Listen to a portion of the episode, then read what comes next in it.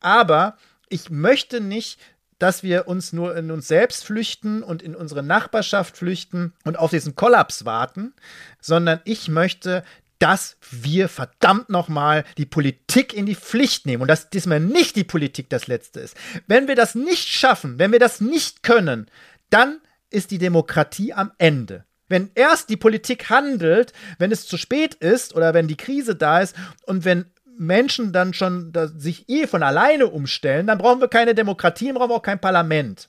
Ne, dann ist es sozusagen vorbei.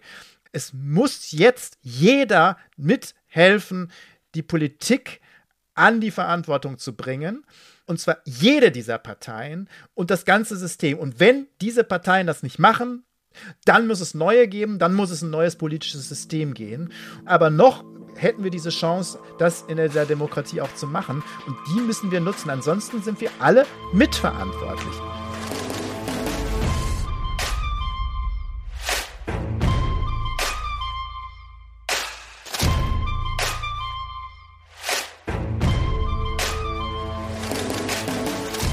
Herzlich willkommen bei unserer neuen Podcast-Folge. Lobbyland, das ist ein Buch, ein Podcast, eine Initiative gegen den Ausverkauf und die Demontage der Demokratie. Es geht um die Themen Lobbyismus, Transparenz, Korruption und natürlich Demokratie. Wir setzen sie in Beziehung zu den aktuellen politischen Themen. Wann? Alle 14 Tage, mittwochs. Wo? Überall, wo du Podcasts hörst. Oder direkt unter www.lobbyland.de. Hey na, lieber Marco, es geht wieder los mit Folge 43 unseres Lobbyland Podcasts. Hallo liebe Käthe, freue mich dich zu hören und auf diese Folge freue ich mich auch. Ebenso. Heute haben wir ganz tolle Themen mitgebracht. Wir setzen die letzte Sendung fort und stellen euch zwei spannende Persönlichkeiten bzw. Demokratoren, wie es Marco im Lobbyland Buch nennt, vor. Diese haben mit ihrer Arbeit Einfluss, den, äh, diese stehen mit ihrer Arbeit dem Einfluss der Profitlobby entgegen. Aber zunächst einmal zu unserer Preisverleihung. Die schallende Schelle für den Aufreger oder die Demokratie-Demontage des Monats. And the winner is. Dö, dö, dö, Scholz auf Shoppingtour in Westafrika. Und zwar war Scholz ein bisschen unterwegs auf dem afrikanischen Kontinent und wollte Ressourcen shoppen in Nigeria und Ghana. Vor Reiseantritt hat er noch verlautbaren lassen, die Bedeutung Afrikas für das Weltgeschehen nimmt immer weiter zu. Da habe ich mich gefragt, was meint der eigentlich? Stimmt das? Er hat zum Glück ergänzt, Deutschland habe einen erheblichen Bedarf an Flüssiggas und perspektivisch auch an Wasserstoff. Und da dachte ich, ah, okay, es geht um Energie. Nigeria und Ghana sollen Energielieferanten werden. Und außerdem ging es natürlich auch noch um menschliche Ressourcen. Wir haben ja gerade durch die demografische Veränderung, also dadurch, dass unsere Gesellschaft oder der Großteil unserer Gesellschaft älter wird und weniger Babys nachkommen, haben wir ja das Problem, dass auch natürlich Arbeitskräfte nicht nur jetzt, sondern auch in den nächsten Jahrzehnten fehlen werden. Und diese wollte er anwerben und zeitgleich Deals über Abschiebezentren machen für ähm, Menschen aus den Staaten, die wir nicht bei uns haben möchten. Genau, was sagst du dazu, Marco? Ja, also ja, ich glaube, er hat den verdient. Ich meine, wir könnten ihn natürlich sowieso schon häufiger nehmen, aber diesmal hat er ihn nochmal besonders verdient. Also Pistorius hätte ich mir auch vorstellen können, aber das ist ein anderes Thema, mit, äh, dass wir jetzt äh, bald die Kriegswirtschaft ausrufen äh, und kriegstüchtig werden. Aber ähm, das stellen wir jetzt mal hinten an. Ja, mir würden auf jeden Fall eigentlich ja viele Dinge einfallen, die man mit äh, Ländern in Afrika diskutieren müsste, sollte, könnte. Einige Themen, die wir zum Beispiel auch behandelt haben. Äh, deswegen finde ich das ja eigentlich ganz gut, äh, natürlich mit diesen Ländern in Austausch zu kommen. Aber man muss genau, man muss ehrlich sagen, es geht in erster Linie um Energie und dann wiederum in erster Linie um fossile Energie, vor allen Dingen fossiles Gas. Gas ist ja sowieso im Augenblick total cool und in, machen wir überall mit Flüssiggas und so. Es wird aber, es ist ja die saubere Lösung. Nee, ist sie nicht. Ne? Also nochmal klar zu erwähnen, Gas ist nur, wenn man heimisches nimmt und im super guten Kraftwerken, am besten noch mit KWK-Auskopplung und so weiter benutzt, dann ist es ein bisschen sauberer als die dreckige Kohle oder sagen wir mal nicht ganz so schmutzig wie Kohle. Aber letztendlich ist es überhaupt nicht sauber und da nützt es auch nicht, wenn Wasserstoff dann immer noch als Feigenblatt dann auch noch immer betont wird. Das wird dann so so, so im Nebensatz gemacht. Da klingt er schon richtig wie Lindner, der Scholz. Ne? Also das ist da auch kein Unterschied mehr ähm, energiepolitisch. Und ja, ich erinnere mich äh, an einen Minister, für wirtschaftliche Zusammenarbeit Gerd Müller, der ist schon fast wieder vergessen. Das war für mich der beste Unionspolitiker und Unionsminister, den wir lange hatten.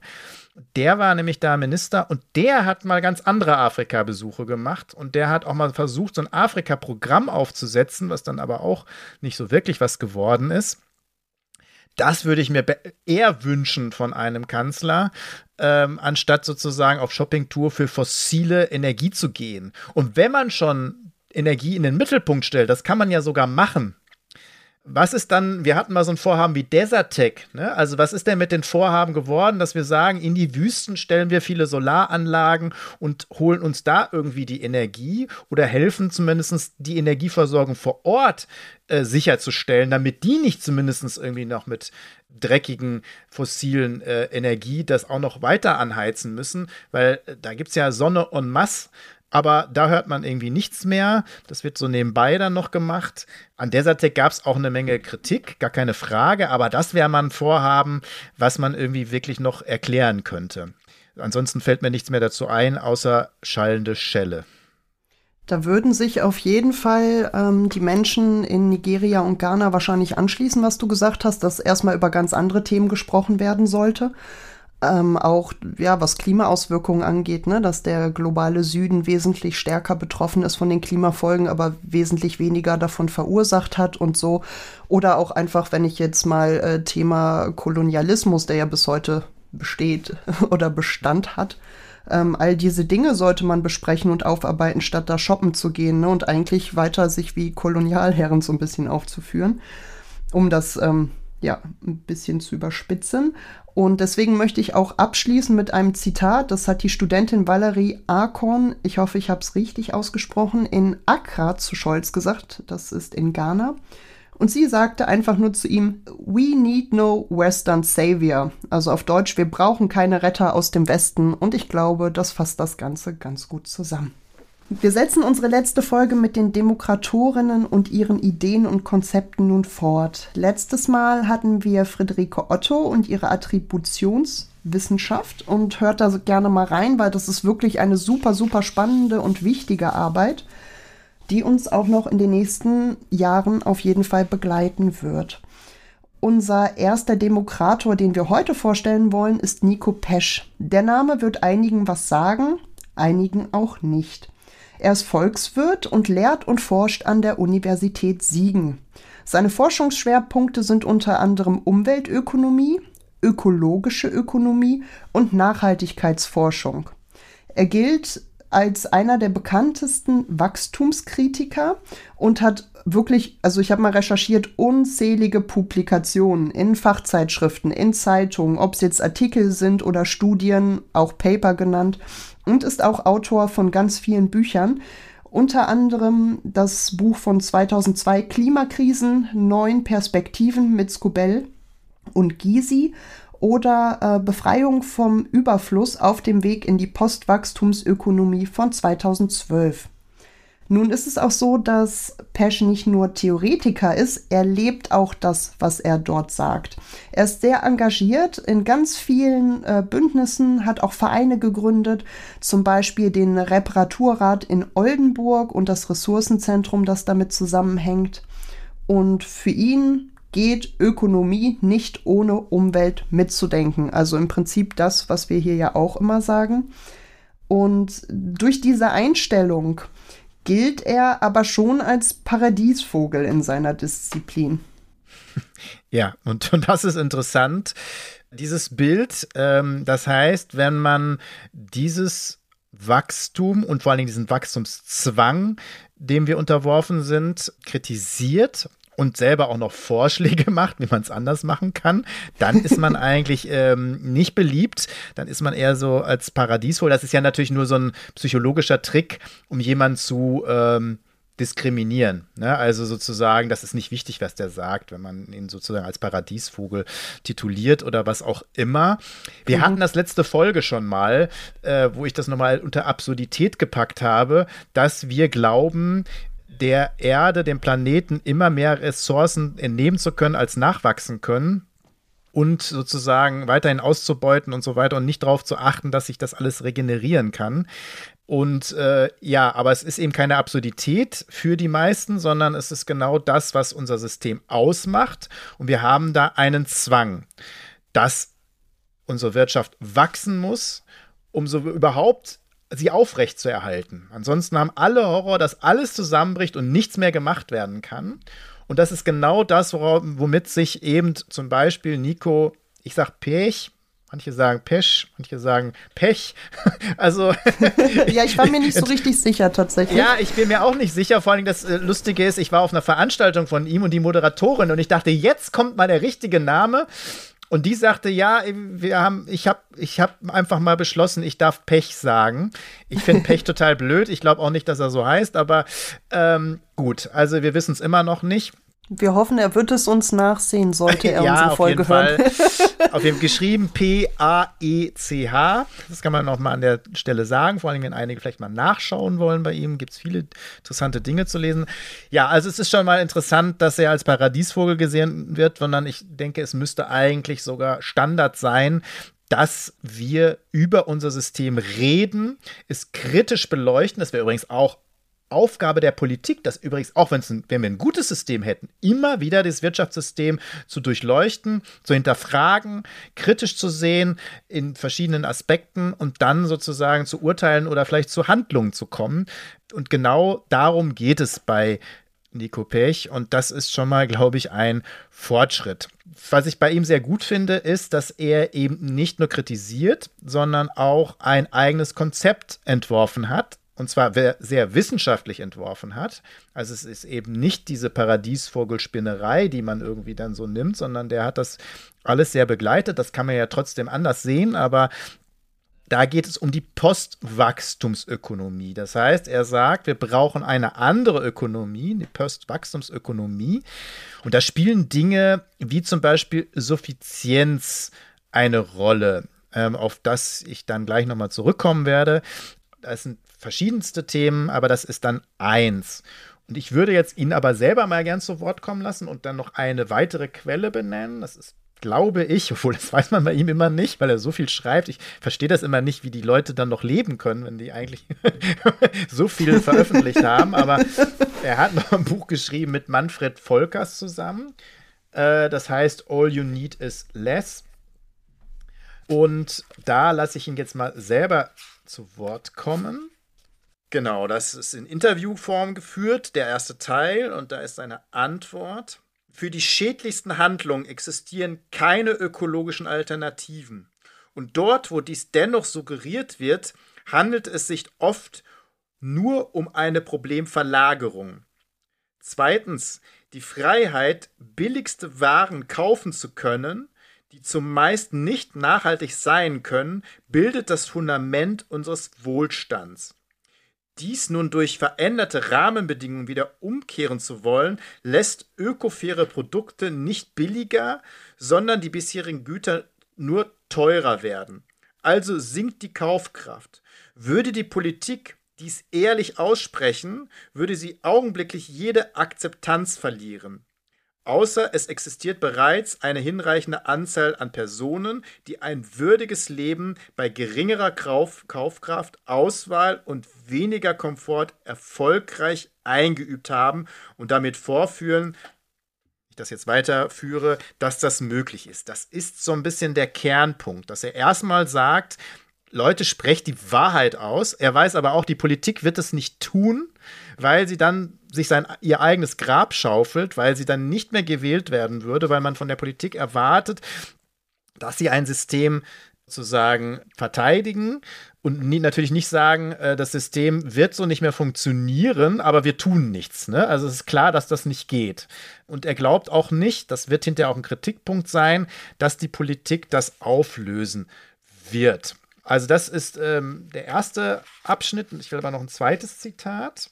Also da wird er dann gefragt zu Gierwirtschaft und Kapitalismus. Und da sagt er, ich bin Vertreter der pluralen Ökonomik. Das ist eine Denkschule, auch da kann man mal nachgucken, der sich nicht nur er, sondern eine Menge Leute mittlerweile verschrieben haben, die ein bisschen anders ökonomisch denken als der Mainstream, die an der Uni Siegen gelehrt wird. Verweise auf eine pathologische Systemlogik, meistens mit Kapitalismus assoziiert, reichen mir aber nicht aus. Natürlich sind Profitstreben und Kapitalverwertung elementare Auswirkungen der Gierwirtschaft. Aber sind das Symptome oder Ursachen, fragt er dann. Systemkritik ist oft ein elegantes Alibi, um die Verantwortung des einzelnen Individuums kleinzureden. Das ist sehr interessant, weil auch da, um ein bisschen vorzugreifen, ne, gibt er sozusagen nicht nur die Schuld dem System, so wie das viele Systemkritiker machen und auch Kapitalismuskritiker machen. Die glauben nach dem Motto, das beseitigen wir und dann ist alles gut, sondern er sagt, nee, jeder Einzelne hat da auch eine Verantwortung. Da möchte ähm, ich kurz einhaken. Das ist mhm. ja auch genau das, was wir in unserer Sendung zu einfachen Lösungen gesagt haben. Ne? Das ist immer gesagt wird, das System müsste sich nur verändern, aber im Prinzip muss es gesamtgesellschaftlich passieren. Und ähm, da gehören halt auch eine Veränderung des eigenen Lebensstils dazu. Finde ich sehr schön. Dass er das nochmal ja. unterstützt wissenschaftlich, was wir so sagen. Ja, genau. Und da kommen wir auch nochmal drauf. Das ist nämlich ein, wirklich ein wichtiger Punkt. Dann sagt er noch, das Wachstumsdogma lässt sich nicht alleine als kapitalistische Logik beschreiben. Also er geht dann noch weiter. Es ist Teil eines übergreifenden Steigerungsprinzips. Konkurrenz, Gewinnmaximierung und Kapitalverwertung können nur dann einen Planeten ruinieren, wenn sie auf unersättliche Nachfrage stoßen. Mhm. Das ist ein Punkt, den hatte ich auch bei der Diskussion mit mhm. ihm, also wo er vorgetragen hat. Äh, er sagt nämlich da, dass wir immer nur die Angebotsseite uns anschauen, gerade im Kapitalismus. Und da kann man natürlich viel Kritik üben und sagen, ja, wir hatten ja damals auch dieses Zitat, ne? also wir geben viel Geld aus, das wir nicht haben, für Dinge, die wir nicht brauchen und so weiter. Aber er sagt eben, es geht nicht um das Angebot nur, sondern es geht auch um die Nachfrage. Ne? Also die mhm. menschliche Gier ist ja überall in uns gesetzt. Mhm. Und das stellt er in Frage. Und das sagt er, ist halt vielleicht sogar ein menschliches Konzept. Das ist jetzt nicht ein rein kapitalistisches. Der Kapitalismus hat es nur sehr schön ausgenutzt ne, und hat uns dazu sagen, ja. auch erzogen. Aber wir mhm. können auch gleich darüber streiten, aber das ist zumindest seine Vorstellung. Ich sehe es auch noch ein bisschen anders, aber das ist zumindest mhm. seine Vorstellung. Und letztes Zitat. Zweitens haben moderne Gesellschaften genügsame Lebenspraktiken im Zuge sozialen Fortschritts schlicht ausgemerzt oder als beschämend diskreditiert. Aber ohne Vorbilder, glaubwürdige Beispiele sowie über Programme ist keine Selbstbegrenzung denkbar. Da greift er natürlich auf die Kritik, die gegen ihn ausgeübt wird und sein System äh, gleich ein, dass er sagt, ja, weil wir nur dieses System kennen, weil es keine Alternativen mehr gibt, die auch nicht ausprobiert oder praktiziert werden, haben wir sozusagen keine Vorbilder, keine Möglichkeiten und natürlich gibt es auch keine Möglichkeit, es zu beweisen, dass es anders besser geht. So haben ganz viele die Vorstellung, es bricht alles zusammen und es wird alles nur schlechter, wenn wir was verändern. Und das hat sich fundamental in unsere Köpfe gepflanzt. Und da gebe ich ihm hundertprozentig recht, dass das äh, auf jeden Fall so ist. Das sehen wir ja zum Beispiel, wenn wir über Grundeinkommen reden. Ja, ich kenne viel Kritik gegen Grundeinkommen. Einige Kritikpunkte teile ich sogar.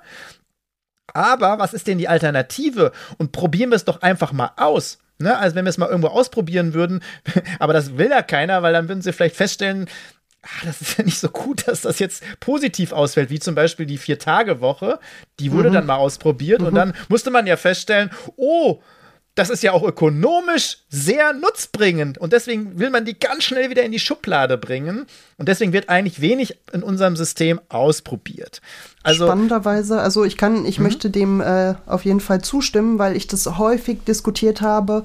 Also wenn ich mit Leuten über ja, Veränderungen, möglichen Veränderungen des Systems gesprochen habe, also erst letztens, als ich gesagt habe, naja, man kann ja auch vielleicht was verändern, anders denken, kam direkt, ja, was willst du denn? Kommunismus?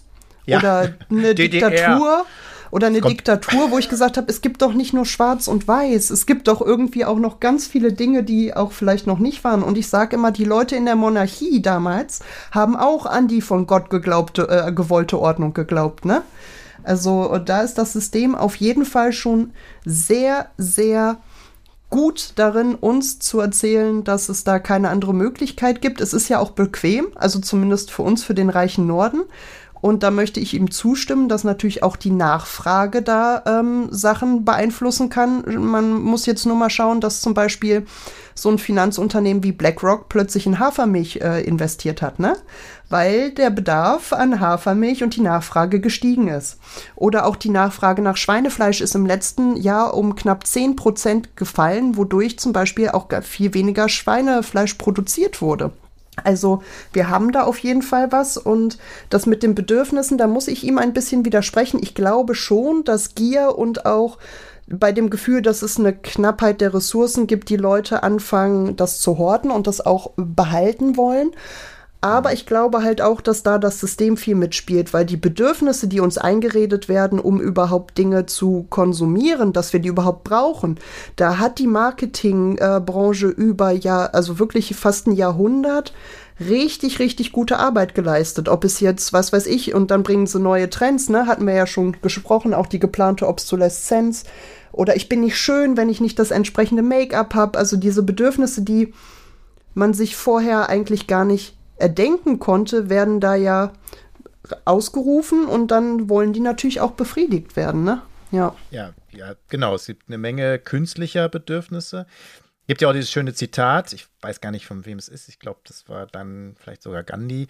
Es gibt äh, genug für aller Menschen Bedürfnisse, aber nicht für aller Menschen Gier. Ne? Das ist, ähm, glaube ich, natürlich immer noch zutreffend und das ist vielleicht auch so ein bisschen so ein Satz, der seine äh, Philosophie widerspiegelt, die dahinter steckt, hinter seiner dann mhm. auch wissenschaftlichen Aufarbeitung.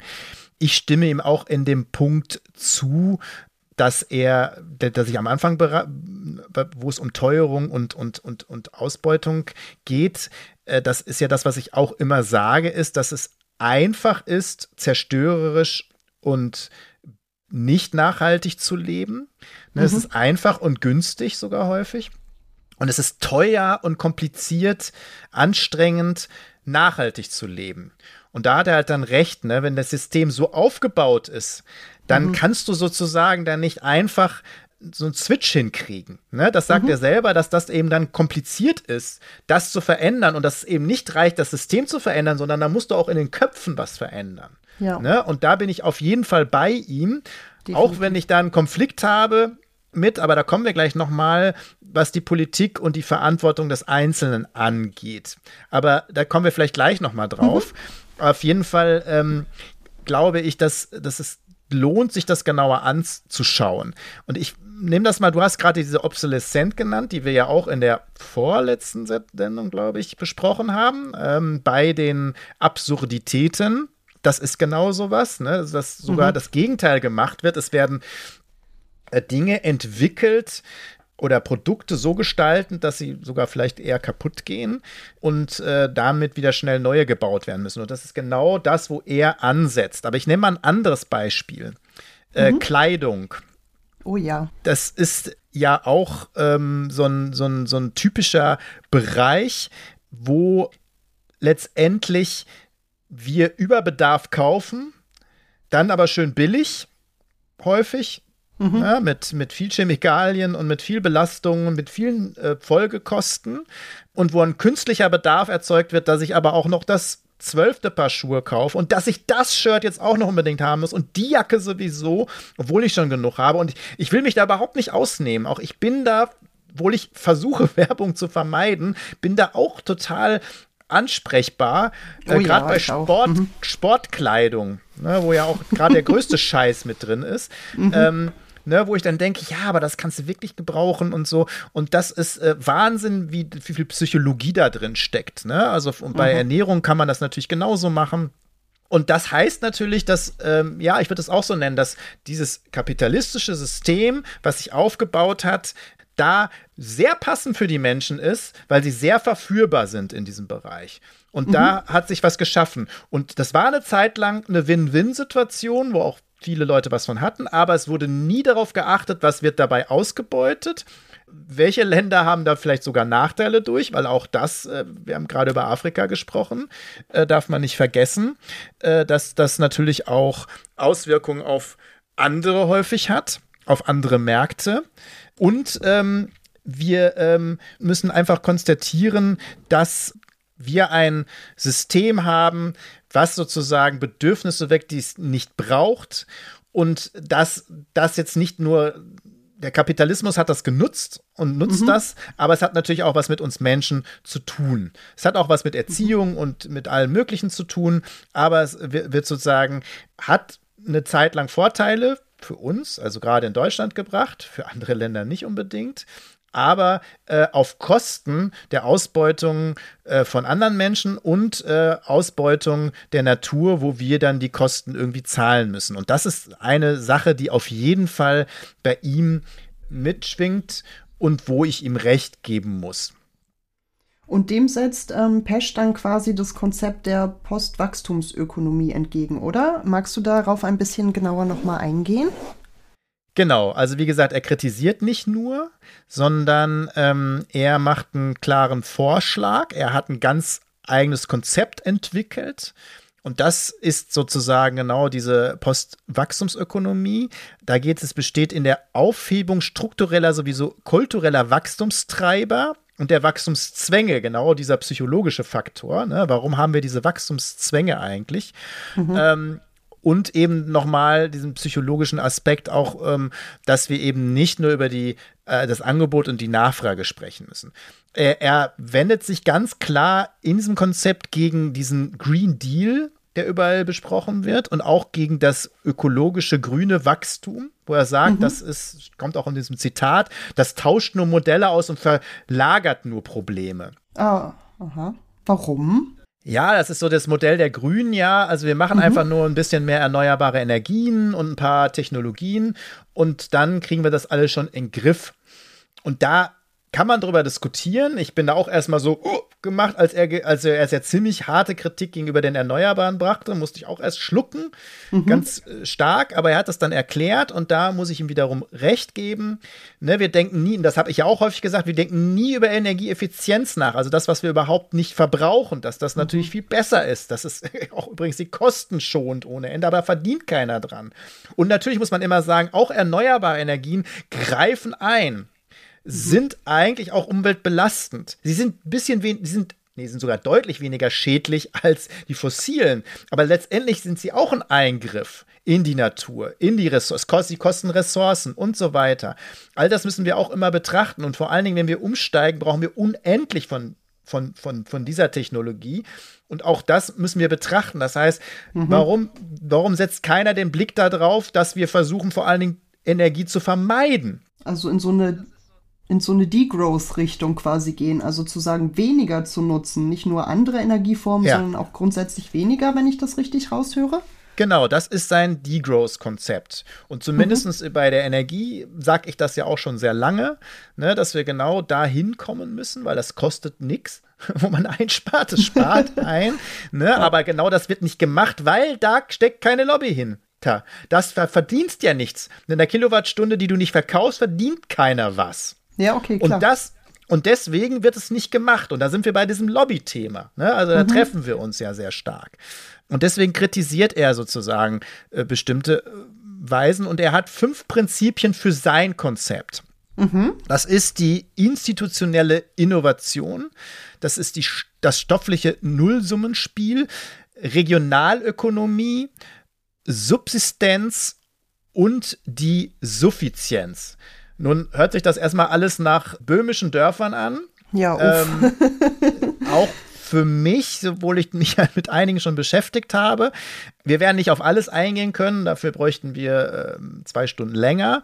Aber wir werden uns äh, ein bisschen was anschauen, äh, beispielhaft das angehen, aber ihr könnt äh, das überall nachgucken. Ne? Also wenn ihr ähm, Postwachstumsökonomie eingebt, dann wird, wird euch da einiges ausgespuckt oder eben in seinen Büchern oder auf seinen Seiten.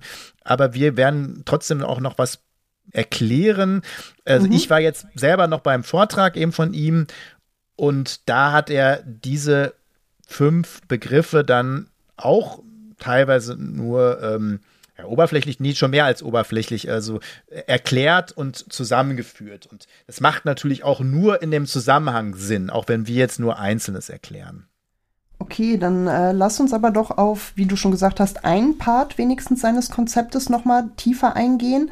Ähm, neben der Effizienz gibt es auch diese Suffizienz. Das finde ich sehr spannend und ist auch ein Part, der am meisten kritisiert wird, wie ich hören durfte. Und ähm, dann kommen nämlich gleich diese Verzichtsprediger an, ja, Anschuldigungen, sage ich mal so. Genau, das ist, das ist genau das. Also schon die Effizienz ist ein Problem, wie ich gerade sagte. Ne? Also wenn man weniger verbraucht, also eine bestimmte Wirtschaft daran nicht mehr. Äh, deswegen war das immer, ist das immer stiefmütterlich behandelt worden, wenigstens. Und Suffizienz geht noch mal einen Schritt weiter. Also lateinisch suffiziere, ausreichen, ist sozusagen der Begriff, also man versucht, möglichst geringen Ressourcenverbrauch zu haben. Mhm. Das ist also schon in Anlehnung an, an Effizienz, äh, aber es geht eben noch einen Schritt weiter, weil man sozusagen die letztlich in einer höheren individuellen Lebensqualität und mehr Gemeinwohl resultieren. Das ist ein Zitat von ihm. Und es wird aber auch gerne mit Genügsamkeit übersetzt und dann ist natürlich das Einfallstor da, uh, Genügsamkeit, wir wollen uns doch jetzt hier nicht genügen, das reicht uns eben nicht. So, aber Suffizienz sagt eigentlich, dass sozusagen Ressourcen verringern, sie einzusetzen und dass wir von den Dingen weniger brauchen. Und jetzt will ich das nochmal ist nicht sein Beispiel, aber ich habe das genommen, weil ich auch gerade schon mal die Garderobe, also die Kleidung angesprochen habe. Deswegen, damit man sich das besser vorstellen kann. Also wir in Deutschland 18 Kilo pro Person kaufen wir neue Klamotten pro wow. Jahr. Jetzt ist ja natürlich, die meisten Sachen wiegen ja gar nicht so schwer, aber mhm. acht, also 18 Kilo ist echt schon mal ordentlich. Das ist in Deutschland haben wir 5 Milliarden Kleidungsstücke in unseren Schränken. Boah. Und ähm, um das mal so ein bisschen darauf ähm, zu bringen, wie man sich gar nicht vorstellen kann, was sind 18 Kilo. Und wir sind 18 Kilo neu. Und wir meistens missten wir ja noch nicht mal 18 Kilo aus. Ne? Also die mhm. neue, die wir neu kaufen, wird jetzt nicht ausgemistet. Und wenn, ja, dann manchmal landen die im Altkleidercontainer. Man denkt, man tut was Gutes, aber auch das ist ein eigenes Thema, äh, kommt nicht besonders gut überall an. Ganz wenig geht in Second-Hand-Bereich rein oder wird verbraucht bei Kinder. Babysachen ist das noch so, aber ansonsten nicht. Von den 5 Milliarden, eine Greenpeace-Studie mal, nutzen wir 2 Milliarden so gut wie nie. Das heißt also, fast die Hälfte in unserem Kleiderschrank ziehen wir eigentlich nicht an. Und auch da kann ich mich nicht ausnehmen. Ich habe Kleidungsstücke, die man eigentlich aussortieren müsste weil ich sie nicht anziehe. Aber ich habe sie natürlich irgendwann gekauft. Und so kaufe ich wahrscheinlich auch jetzt wieder Sachen, die ich nicht brauche. Mhm. So. Und das ist die. Da stecken natürlich viele Probleme hinter. Also nicht nur, dass dann Wachstum generiert wird. Ja, das ist immer so, dass der Positivaspekt, äh, Arbeitsplätze, Wachstum und so weiter. Aber ganz viele Sachen werden nicht berechnet. Also zum Beispiel, eine Jeans verbraucht 7000 Liter Wasser. 7000 Liter Wasser. Wow. Zig ja. Chemikalien, die mhm. da drin sind. Mhm. Ne? Dann werden die ja häufig nicht gefertigt mit tollen Standards, sondern teilweise noch mit Kinderarbeit und mit ganz schlechten äh, Arbeitsbedingungen. Eben nicht hier irgendwie vor Ort. Das muss man alles irgendwie berechnen. Ähm, mhm. Und das hat natürlich Folgekosten, die wir ja immer berechnen. So, das heißt, und bei Suffizienz sagt man, ja, vielleicht kaufen wir mal weniger. Wir kaufen weniger, wir gucken auf den Standard, wo sind die hergestellt, wie sind die gefertigt worden, wie viel Chemie ist da eingesetzt worden. All das schauen wir uns an und auch, ob das Garderobe ist, die haltbarer ist. Also nicht von diesem absoluten Billiganbietern. Also ist das vielleicht was, was ich auch drei, vier Jahre tragen kann. Ne? Mhm. Und äh, was nicht gleich irgendwie zerreißt, weil da gibt es auch Obsoleszenz. Ne? Das ist natürlich mhm. meistens keine gute Qualität, die billigen Dinge.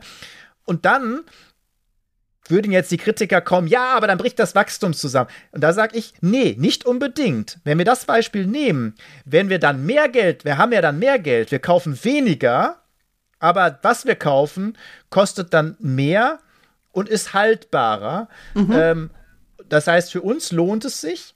Und wir können einfach, glaube ich, auf ein paar Kleidungsstücke verzichten. Und die, die wir haben, halten länger und dafür haben wir dann mehr bezahlt, dann geht auch wieder mehr Geld in die Wirtschaft. Also da würde die Suffizienz noch nicht mal irgendwie ein wirtschaftliches Problem darstellen.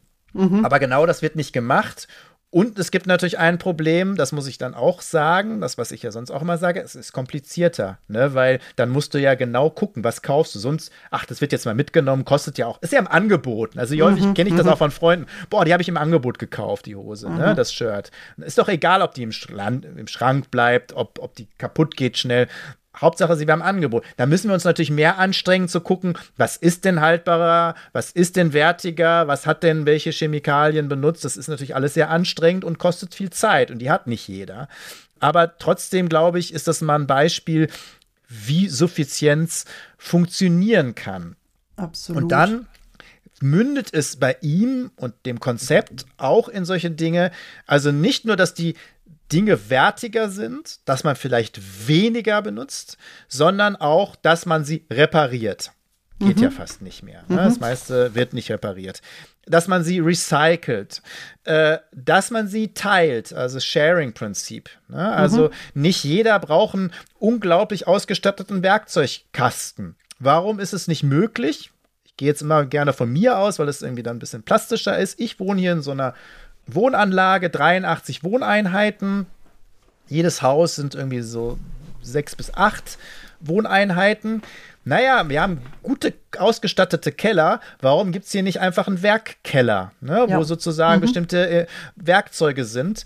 Die braucht nicht jeder für seinen Haushalt. Mhm. Und andere Dinge auch nicht.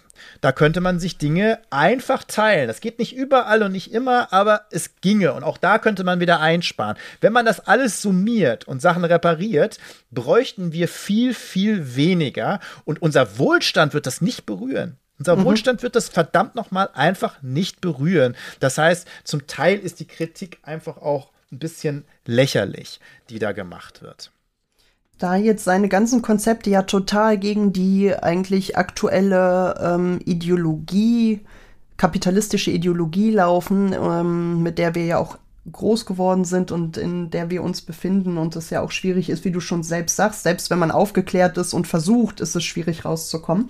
Ich kann mir vorstellen, wenn das so ist, dass seine Ideen auch nicht unbedingt dann von allen positiv gesehen werden, richtig? Ja, genau. Wir haben ja auch ein paar Kritikpunkte schon angesprochen.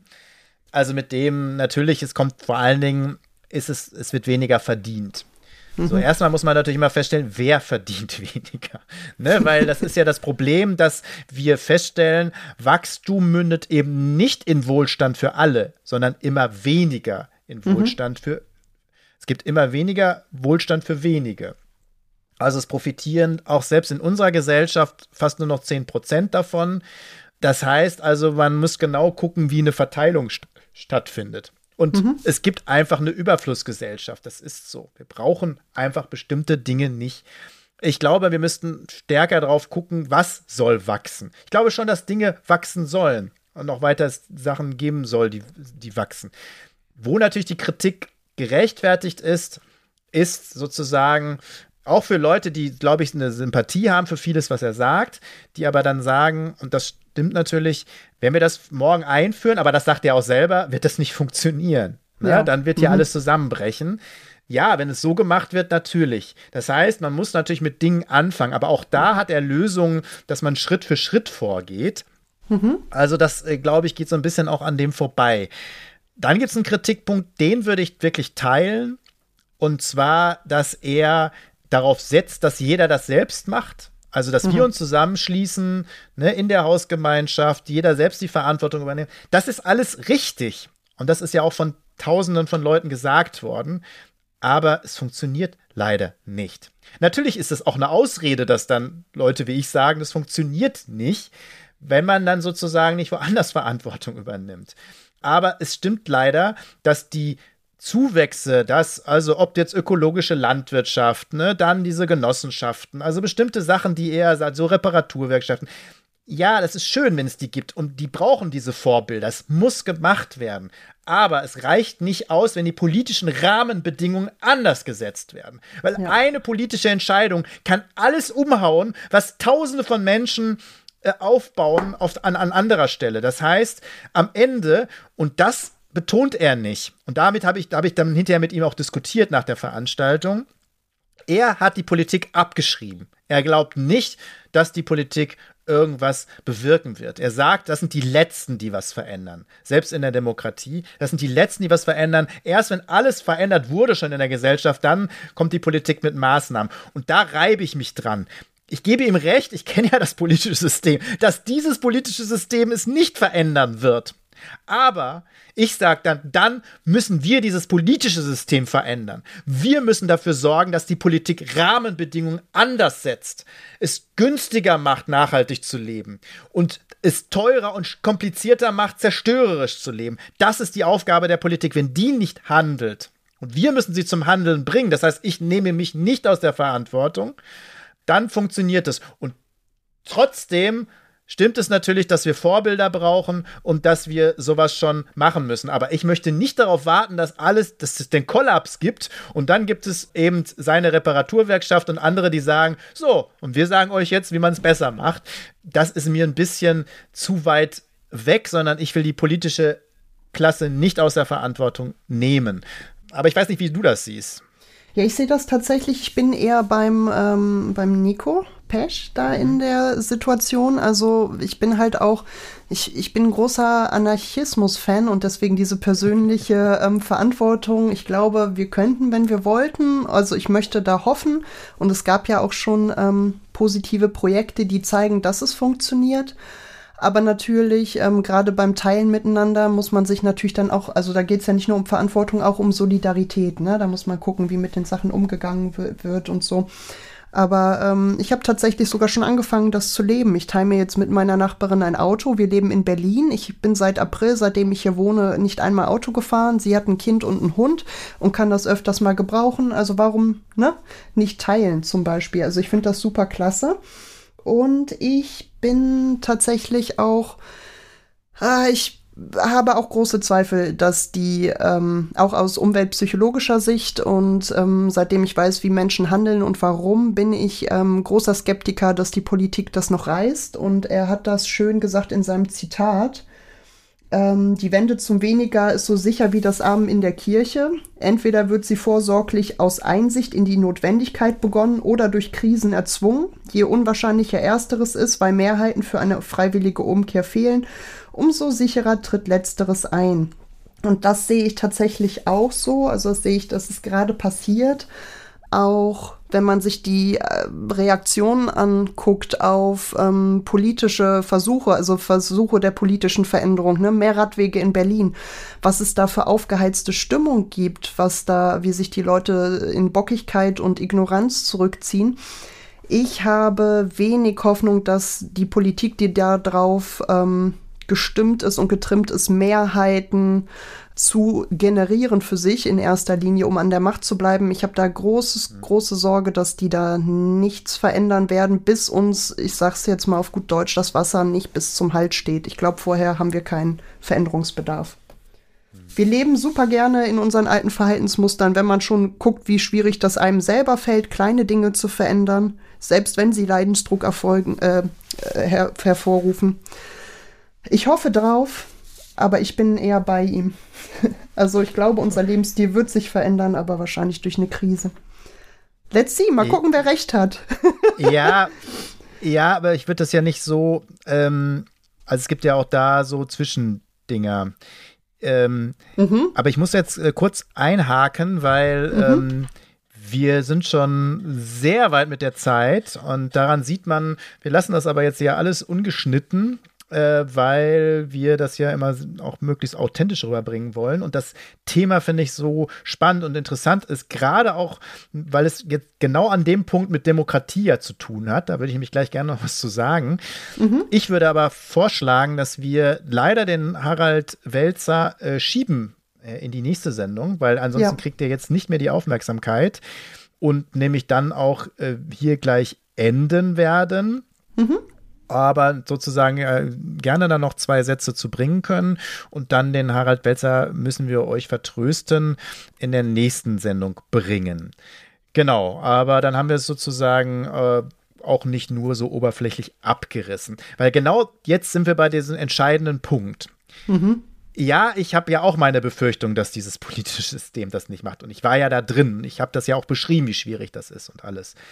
Und sicherlich, ja, es muss immer Antreiber geben aus der Gesellschaft. Oder vielleicht diese Krisen. Nur diesmal wird es eine Krise, die nicht aufhört.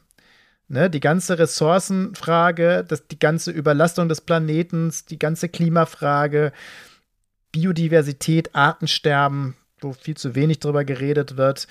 All das ist nicht wie Corona Mhm. Nicht mal wie ein Krieg, mhm. der irgendwann aufhört. Sondern das ist ein Prozess, der wird immer schlimmer, je mhm. weniger wir handeln. Und selbst wenn wir jetzt komplett handeln würden, holt uns da noch einiges ein. Die ganzen Klimagase, die ganzen Verseuchungen, Vermüllung und so weiter, die haben erst Jahre, manchmal sogar Jahrzehnte äh, später die Auswirkungen. Das heißt, es ist zwar keine gute, keine Good News, äh, weil immer alle sagen, ja, wenn wir jetzt noch handeln, dann kriegen wir das alles noch gut hin. Nee, so ist das nicht. Ne? Sondern wir müssen viel mehr auch über andere Dinge, über Anpassungen, auch wenn ich das nicht will, weil dann ja schon mal die Aufgabe ist, ich will nicht aufgeben. Jedes halbe Grad und jede Art, die gerettet wird, ist wichtig für uns und es könnte sogar entscheidend sein. Aber ich möchte nicht, dass wir uns nur in uns selbst flüchten und in unsere Nachbarschaft flüchten und auf diesen Kollaps warten, äh, der dann immer schlimmer wird, sondern ich möchte, dass wir verdammt nochmal die Politik in die Pflicht nehmen und dass diesmal nicht die Politik das Letzte ist.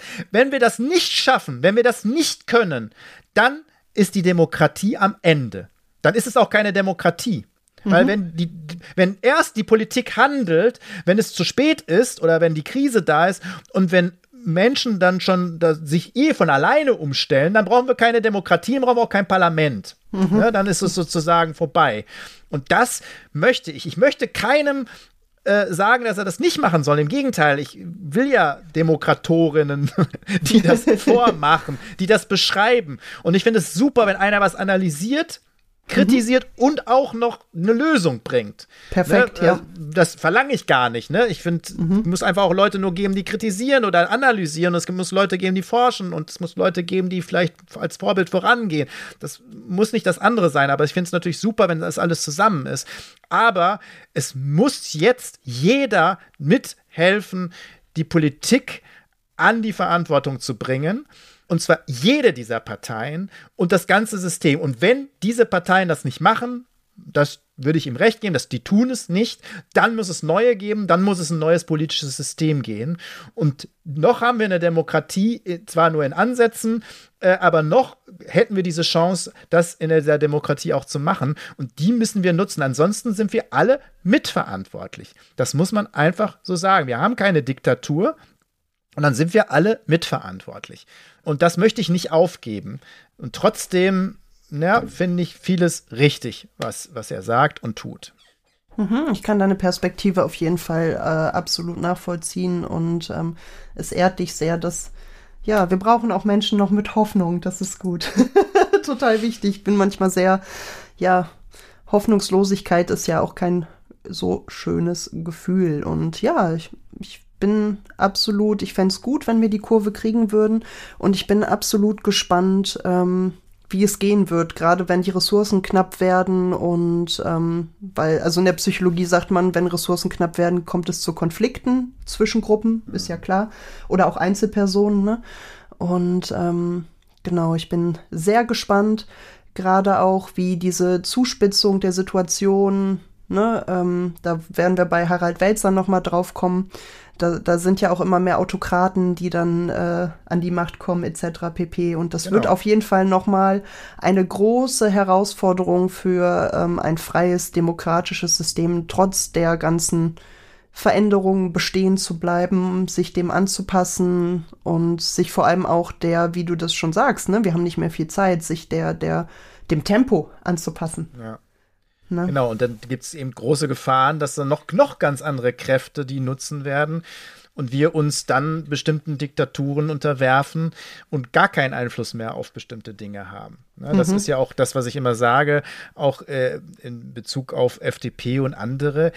Die größte Freiheitsberaubung, die werden wir erst erleben. Die werden wir erleben, weil wir nämlich irgendwann gezwungen sind, auf bestimmte Dinge zu reagieren. Und das mhm. wird uns die Freiheit rauben. Und zwar deshalb, weil wir jetzt nicht mal Einschränkungen und auch Gesetze und auch Vorgaben hingenommen haben oder eingeführt haben, die mhm. uns vielleicht eben noch retten würden. Äh, dann wird die Freiheitsberaubung umso größer sein. Äh, und das werden ganz, ganz viele ausbügeln müssen und wahrscheinlich sogar Generationen ausbügeln müssen, dank äh, dem ähm, individuellen Freiheitsrechten, äh, die, die wir uns äh, genommen haben, über Bedarf. Ähm, aber das auch wieder ist kein anderes Thema, aber werden wir mhm. heute nicht ausdiskutieren. Trotzdem glaube ich, war es gut, dass wir äh, diesen Punkt mal rausgearbeitet haben. Ähm, für die Demokratie ähm, ist das, glaube ich, so mit äh, könnte es der Sargnagel, der absolute Sargnagel sein, äh, aber oder eben der Angriffspunkt zu sagen, äh, ja, jetzt machen wir doch mal eine echte Demokratie und das heißt, äh, wir reden jetzt und wir bestimmen jetzt mal. Ja, Krisen sind ja auch immer Chancen, ne? Also auch eine Chance zur Reformierung wäre ja auf jeden Fall mit dabei. Let's see what happens. Ich bin gespannt, wie wir oder die nächste Generation so in 50 Jahren zurückguckt und denkt, ja, oh, der hat aber seine Freiheit verteidigt auf der Autobahn. Danke, auf der Autobahn, Hans ja. Norbert, dass du für uns schnell gefahren bist. Genau. Und damit sind wir leider auch schon am Schluss der Sendung angelangt. Ähm, wie wir angekündigt haben oder Marco angekündigt hat, werden wir Harald Welzer in der nächsten Sendung besprechen weil ja, es geht immer so schnell vorüber und es wäre ja auch schade, wenn wir uns darüber nicht austauschen würden. Heißt, genau. ähm, wir hören uns dann wieder in 14 Tagen. Selbe Stelle, selbe Welle. Ciao, Kakao. Ciao, Käthe. Bis dann.